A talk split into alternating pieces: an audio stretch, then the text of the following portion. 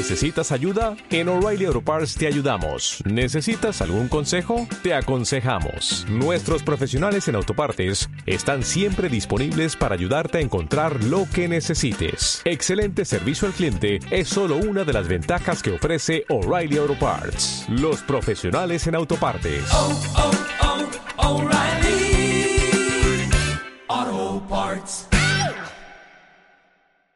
Muy buenas a todos, ¿cómo estáis? Hoy vengo a contaros solo una novedad que tengo, solo una, estoy pobre de novedades, que resulta que ha salido una aurora, una nueva, una aurora que se llama Monte Fuji.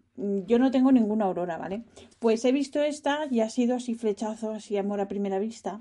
Y resulta que eh, solo hay 388 unidades, creo que este modelo son solo pocas unidades, pero resulta que es una exclusiva para una tienda de Estados Unidos. Entonces, eh, es preciosa, es blanca como con unas pintitas así en azul claro, azul claro, con los adornos en rosa oro, rosa oro no, oro rosa, perdón. Y a mí el oro rosa no sé por qué, pero me encanta. Bueno, pues se la enseño a mi marido y me dice, ¡qué fea! Es preciosa es preciosa.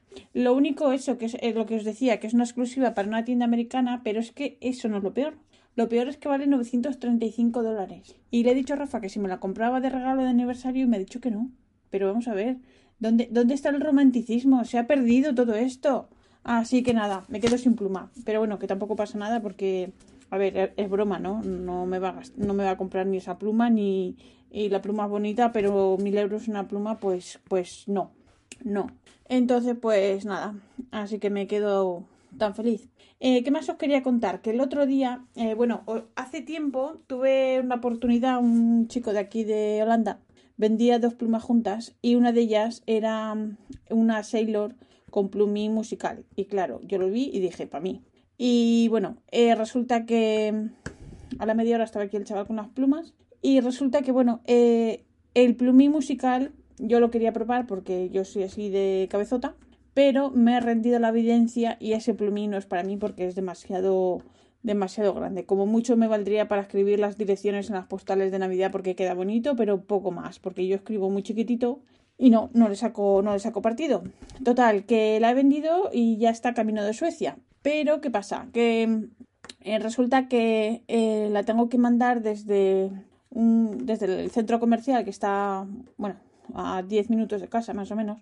Entonces, pues la mandé el jueves, que el jueves aquí es el día que cierran tarde las tiendas. Normalmente los lunes abren tarde. Aquí, aquí entra el gato.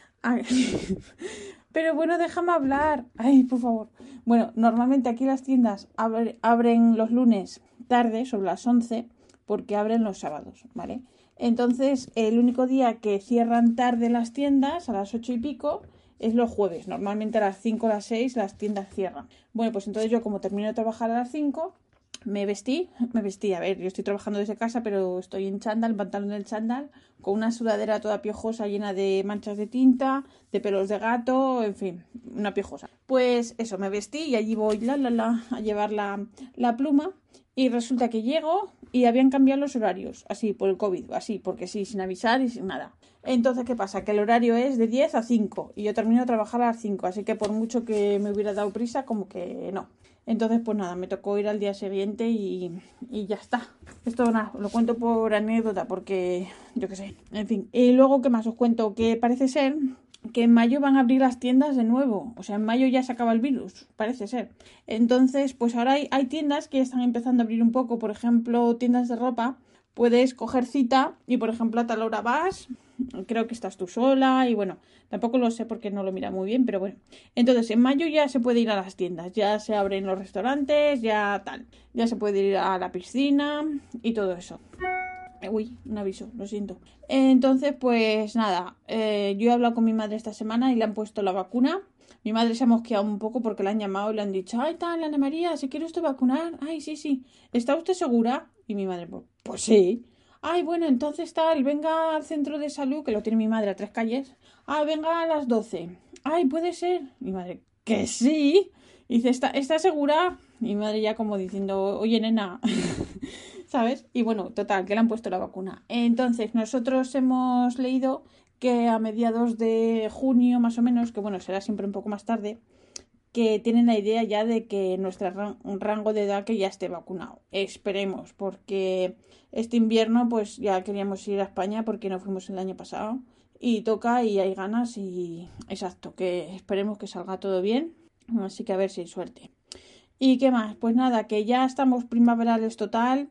Eh, se había ido la nieve, vino el sol, luego vino el granizo y ahora parece ser que estamos otra vez ya un poco, otra vez ya tirando para la primavera. Y entonces, pues, eh, ¿qué pasa con la primavera? Que vienen los patos a mi jardín. ¿Por qué? Porque saben que soy buena gente y entonces que les doy así un poco de comidita. Bueno, no, no es eso. La cosa es que ahora en primavera, pues como ya están para, para incubar, pues yo qué sé, vienen y les doy de comer y se van.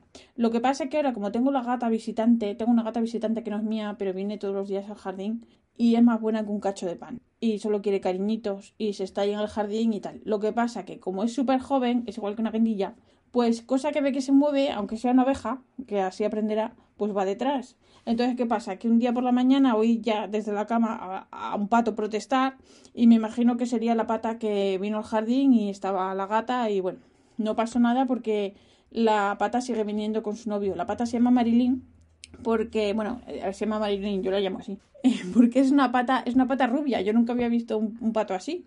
Había visto patos blancos o así de estos de manchitas, pero esta es totalmente beige. Es preciosa. Y entonces ella se llama Marilyn y su novio es Joe, Joe Mayo. Entonces, pues nada. Entonces ahora, pues eh, normalmente cuando me levanto eh, está la pata en el agua, esperando, le doy ahí un poco de comidita, avena, muchana. Y nada, es lo que hay.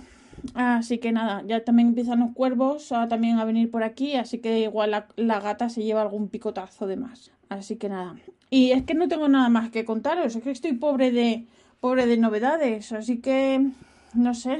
Eh, la semana que viene intentaré contaros algo más. Un beso a todos y gracias por escucharme. Hasta la semana que viene si queréis. Os recuerdo que este podcast está asociado a la red de sospechosos habituales y soy la pesada sin novedades ya de, de siempre. Gracias por escucharme. Un beso a todos. Chao.